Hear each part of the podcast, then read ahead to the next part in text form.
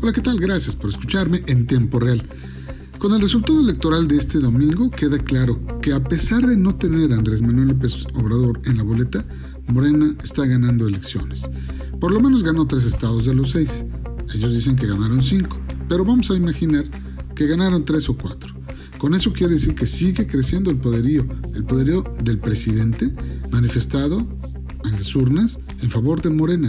Puede ser que ya aprendieron a movilizar a la gente, puede ser que les, se tardaron un poquito, tres, tres años aprendieron, pero ya lo hicieron.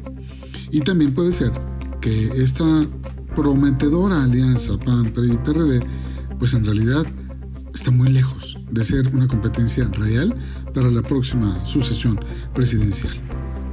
Esto al menos es lo que advierto en este domingo. Y por otro lado, el gobernador Miguel Barbosa lanzó la marca Puebla. Es una ambiciosa campaña promocional en todo el mundo destinada a la atracción de inversiones y visitantes que permitan pues, la reactivación económica y social de la entidad poblana. El gobernador está haciendo adecuado el camino en torno a la economía porque además se va a reactivar también pues todas las relaciones sociales eso impacta sin duda alguna en los índices económicos. Y finalmente, un abrazo a la familia de don José Abed, porque lo despidieron ya este fin de semana, allá en la Ciudad de México, rodeados de amigos y la familia más cercana. Muchas gracias, nos escuchamos en tiempo real.